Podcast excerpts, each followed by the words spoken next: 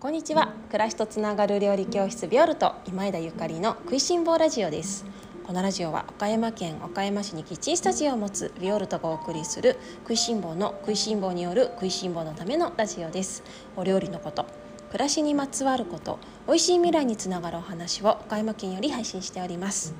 皆様おはようございます。料理家の今枝ゆかりです。本日は7月22日木曜日です。いかがお過ごしでしょうか？今日は祝日ですね。えっ、と今日から4連休という方も多いのかな。夏休み中っていう方も子供たち聞いてくださってますか？夏休み楽しく過ごしていきましょうね。料理教室ビオルトは本日イベント開催日です。オープンキッチンという名前で、えー、普段は料理教室や動画オンラインレッスンの収録をしていますこのキッチンをあの多くの方に気軽に遊びに来ていただきたいなと思って開放をさせていただきます。11時から16時までです。あのキッチンスタジオにお越しいただくのにご予約とかは何もいりませんのでスーパーマーケットに気軽にお買い物に行くような気持ちで遊びに来ていただけましたら幸いです。玄関あのちょっと靴を脱いで上がっていただくようなスタイルになっておりますのであのそれだけお伝えさせていただきますね。それからえっとそうだな。あのもしラジオを聞いてくださっている皆様がお越しいただけるとしたらラジオを聞いてますって教えてください。あの私もこのリスナーの皆様と直接お会いできるのすごく楽しみにしてますしなんか私いつもこうやってね一方的に一人でベロベロ喋ってるから 皆様の声やあの感想をね聞かせていただけることを楽しみにしております。どうぞよろしくお願いいたします。それでは今日は、とね今日はね何を喋ろうかと思ってたかというとそうそう今日はねおすすめの揚げ油3選というテーマでおしゃべりをします。この前ちょうどあの揚げ油は何回使えるみたいな話をしたんですけれどもじゃあそもそもあの私がどんな油を揚げ物用に使っているかっていう話をせっかくなのでさせていただこうかなと思っております。えっと今月ビオルトではえー、と日々のレシピというホームページ公開させていただいてるんですけれどもそちらでなすの丸揚げというレシピをご紹介させていただいております。皆様見ていただけましたでしょうか？そして作っていただけましたでしょうか？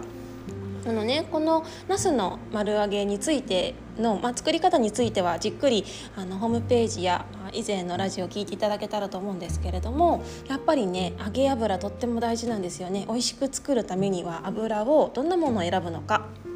昨日のあのラジオでもおしゃべりしたんですけれども素材素材を超えるテクニックはないと思っております。というわけで、まあ、このナスの丸揚げにかかわらず私が揚げ油でいつも使っているもの3つご紹介したいと思います。皆様の役に立てば幸いです。まず1つ目ですね。1つ目は菜種油です。菜種油なんだけれども私は精製したものを使っています。一般的にサラダ油とか呼ばれている部類のものですかね。このサラダ油とは何ぞやっていうとちょっと話がね長くなってあの3つの油をご紹介できそうにないので今日は割愛しますけれどもそのサラダ油と呼ばれるようなものの中でも私は菜種を原料としたものを、えー、好んで使っておりましてさらにぱりあの香りがついていると揚げ物には適さないこともあるのでそのあんまり油の香りをつけたくない時に菜種油の精製したものサラダ油を使うんですね。でこのどんな風に精製された油なのかっていうのが実はすごく重要なのでこれだけ先にお話しさせていただきたいんですけれどもその精製油の精製っていうのはま色とか香りとかそれから匂いとかそういうものをね味とかそういうものを取る。匂いと。香りは一緒か。あの色とか匂いとか味とかを取るのが生成なんですね。もちろんあのそういうものを取るってことは栄養価もぐんと落ちてしまうんですけれどもまああの味がないっていうことを良しとした油が生成油です。でこの生成の仕方が薬剤を使った生成の仕方とそれから湯洗いって言って昔ながらのねやり方で薬品を使わずに生成したものがありまして私は薬品を使わずに昔ながらのやり方で生成しているものを使っています。えっと最近はね本当にあのいろいろなところで見かけるようになってとっても嬉しいですね。10年ぐらい前は自然食品店に行かないとこの菜種油一番搾りの菜種油の昔ながらの生成方法で作られたものって見当たらなかったんですけど最近私近所のデパートとかでもあの売っているのであなんか駅とかでもね売ってたりするので岡山駅でも売ってるんですよね。いやなんか楽だわとかなんか助かるわって思っております。あのー、やっぱりね揚げ物をするのに油ってすごく大事なのでこれはまあ私が使っている揚げ油の中では安い油ではないですけれどもでもその中でも、まあ、気軽に使えるものの一つではありますね。では2つ目です。2つ目は天ぷら用のごま油です。あのよくちょっと高級な天ぷらのお店なんかはごま油で揚げてるよなんていうのを聞いたことがある方いらっしゃいますかね。あの最近私近所のデパートで天ぷら用のごま油っていうのをが売られているのを見かけていましてでここね12ヶ月それをすごいリピートして買ってるんですよ。で特にあのホームページでご紹介していますナスの丸揚げはこの天ぷら用のごま油で揚げさせていただいています。まあねこのこれからの季節特に家庭菜園されてたりとかそれからご近所やおじいちゃんおばあちゃんご家族があのお茄子育ててたりとかなんかお友達が作ったのもらったとか産直で買ったってなるともう茄子天国っていうのかな。ナス地獄っていうのかな、まあ、どっち、まあ、とにかくお茄子がわんさかやってくる季節に突入しますよね。でまあお茄子は本当にあの旬なものだしね気軽なお値段で購入したりもらったりとかしますのでここはもう油にあのしっかりねケチらずに美味し油であの作ってみてはいかがですか？っていうご提案ですね。あの天ぷら用のごま油っていうのはねどこの会社で出てたかな？ちょっと見てみようかな。すいません。ラジオしゃべながら喋りながらちょっと移動しています。えー、っとこれはねあクッキーさんですね。あのー、これは、えー、三重県四日市市の久喜産業さんのものだったんですけれどもこれ一番搾りって書いてありましてその薬剤を使わずに生成生成してない薬剤を使わずにあの絞ったねあのごま油だそうなので安心して使っております。これはごま油って言ってもすごく濃い感じの仕上げに使うようなねごま油ではなくって太白ごま油よりかはごま油のコクはあるんだけれども太白ごま油とそれから通常のごま油のなんかちょっと中間みたいな感じでとても使いやすいです。天ぷらしたらすごく美味しかったですよ。なので天ぷらとか、まあ、お茄子揚げたりとか和風中華風のお料理に使われるのがおすすめです。では3つ目。3つ目はなんとオリーブオイルです。もう一回言います。オリーブオイルです。あのオリーブオイルも揚げ油に入れると美味しいんですよね。これもちろん贅沢なの分かってますよ。分かってる。だけどあのままたナスの話に戻りますけどおナスって揚げ焼きみたいなことができるじゃないですか。ズッキーニとかも揚げ焼き。少しの油、まあ、少しの油って言ってもフライパンからまあ1センチとか2センチぐらい入れてでお茄子をそのね油の中に浸すような気持ちで揚げていくそれだったらオリーブオイルでもいけそうですよね。で茄子っていうのは油をめちゃめちゃ吸いますからめちゃめちゃ吸うのでそのオリーブオイルも結構ナスの中に吸い込まれてねでそのナスを食べた時にじわっと美味しいんですよ。これだったらオリーブオイルでやってもそんなにもったいなくないでしょ？あのオリーブオイルで作る揚げ物の利点っていうのはすごくさっぱり食べられるっていうこととそれからイタリア料理にするのにねもう最適ですね。やっぱりこの夏野菜っていうのは油と一緒に食べるとすごく美味しいので、まあ、いつも同じ油じゃなくてね今日は何の油で揚げようかなっていうだけでもこのお茄子一つ揚げるにしてもさまざまな味わいで楽しめて楽しんでいけるんですね。でオリーブオイルや天ぷらごま油をあの普通に揚げ物に使うのはちょっともったいないわっていう方とかあもうあとちょっとしかないっていう時は私もそういう時あるんだけどねそういう時はその菜種の生成油サラダ油の中にごま油を少し入れて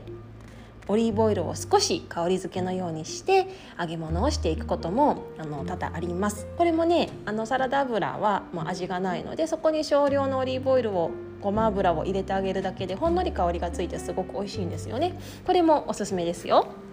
というわけで今日は私がいつも使っているおすすめの揚げ油3選ということで3つの揚げ油をご紹介させていただきました。いかがでしたでしょうか？あの夏はちょっと揚げ物が増えますよね。我が家は確実に増えてるんですね、まあ、天ぷらが多いかな。あとお茄子食べるのに、まあ、揚げ物増えますよね。やっぱりこの夏っていうのはねエネルギー補給すごく大事です。揚げ物は体に悪いなんてあの話をね聞くこともあるんですけど要は食べ方だと思うのね。あのあれが悪いこれが悪いじゃなくて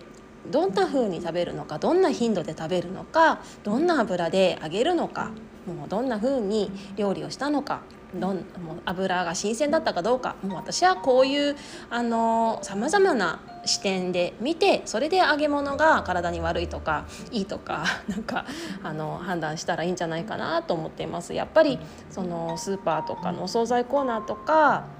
そういうね作り置きの揚げ油で作り置き何度も何度も使った揚げ油だったりとか作り置きの揚げ物お惣菜コーナーの揚げ物っていうのは確かにあのあまり体にあの優しいものではないかもしれないので、まあ、そういうものはほどほどにしておいてあのお家で揚げ物をしないわっていう方も多いのかもしれないんですけれども私は揚げ物こそお家で楽しむべきものなんじゃないかなと思っております。揚げ物大好きです。さて、えーと今日は最後にこの前この前先日ね冷やし中華のオンラインレッスンを発売させていただいたんですけれども多くの方からねあのメッセージいただいたりとかご購読いただいたりとかしてねとても嬉しく思っております。あのメッセージいただきました。皆様ありがとうございます。順にお返事させていただきたいと思っておりますのでなんか返事がないなっていう方申し訳ないですがちょっとだけお待ちください。ラジオを聞いてくださってる方からもう毎日のようにゆかりさんが冷やし中華の話を聞いてたからもうなんか食べたいなって言ってレシピピをねあの買いましたっていう方とかそれからあのオンラインって試したことなくってねもう初めてなんだけれどももう冷やし中華はあのゆかりさんの冷やし中華のレシピ気になるから勇気を出して買ってみましたっていう方もいらっしゃっていや確かにねそのオンライン料理教室とかまあ本当に最近のものですよね私が私が言うのもなんか変ですけれども。のオンラインのレッスンをご購読くださってる皆様はもう本当に何て言うのかなチャレンジャーだしなんか新しいものに挑戦する心をお持ちの皆様とっても素敵だなって思っております。あの料理教室をしていてねあとまあお友達や周りの方々を見ていてインターネット苦手なんですっておっしゃる方とか、まあ、たまにいらっしゃるんですけど、まあ、あの苦手とか得意っていうのはみんなそれぞれあると思うのね。ただその思うことはねやっぱりこれってインフラだと思うんですよ。この時代のインフラ。昔は電話ができた時にね多分「いやもう私電話とか嫌です」とか「直接会うか手紙がいいです」っていう方いたんじゃないかなって思うんですよ。電話ができた時に。え、電話気持ち悪いみたいなここから人の声が聞こえ聞こえるの嫌だ嫌だみたいなそういう人ってもう電話苦手ですっていう方いらっしゃったと思うんだけどでもやっぱり時代の流れはそこで止まらなくって便利なものとしてあのどんどん進化していきますからそのそれがその電話がね生活の中に入っていってでなくてはならないものになるわけじゃないですか。この時代になって、まあ、電話が苦手だから私も電話はあの使いませんっていう言わ言われたとしてもいやいや使わないといけない場面って絶対生活であるでしょってなるでしょ？ね、私あのインターネットってこれからどんどんそういう役割を担って、まあ、今もすでにそうなんだけれどもそういう役割になっていくんだなって思うのでやっぱりねこれはあの得意不得意はあったとしてもねでもなんか苦手だからやらないって言って殻に閉じ込まってるのはすごくもったいないしあの10年20年経った時にいやなんか病院の予約も全部インターネットですよっていう日はもう私あっさり来ちゃうような気がするんですよ。なのであのぜひねインターまあ、この「食いしん坊ラジオ」聞いてる方は多分インターネットが得意でこの、ね、アプリとかダウンロードして聞いてくださってるんだからあもう最先端なんだと思うんだけれどももし周りの方でねインターネット苦手でなんていう方がいらっしゃったらいやなんか10年20年経ったら病院の予約もインターネットでしか取れなくなっちゃうよ。今のうちにあの 新しいこと挑戦しないなんていうふうにお話ししていただけたらなーなんて思っております。というわけでなんかちょっと長くなっちゃいましたけれどもこのビオルトの冷やし中華のレッスンご購読いただいた皆様ありがとうございます。まだまだあの販売中でございます。こちらは、えー、7月26日の朝まで中華麺も一緒にご購入いただけますのでぜひ合わせて楽しんでいただけましたら幸いです。それでは今日も美味しい一日をお過ごしください。暮らしとつながる料理教室ビオルト今枝ゆかりでした。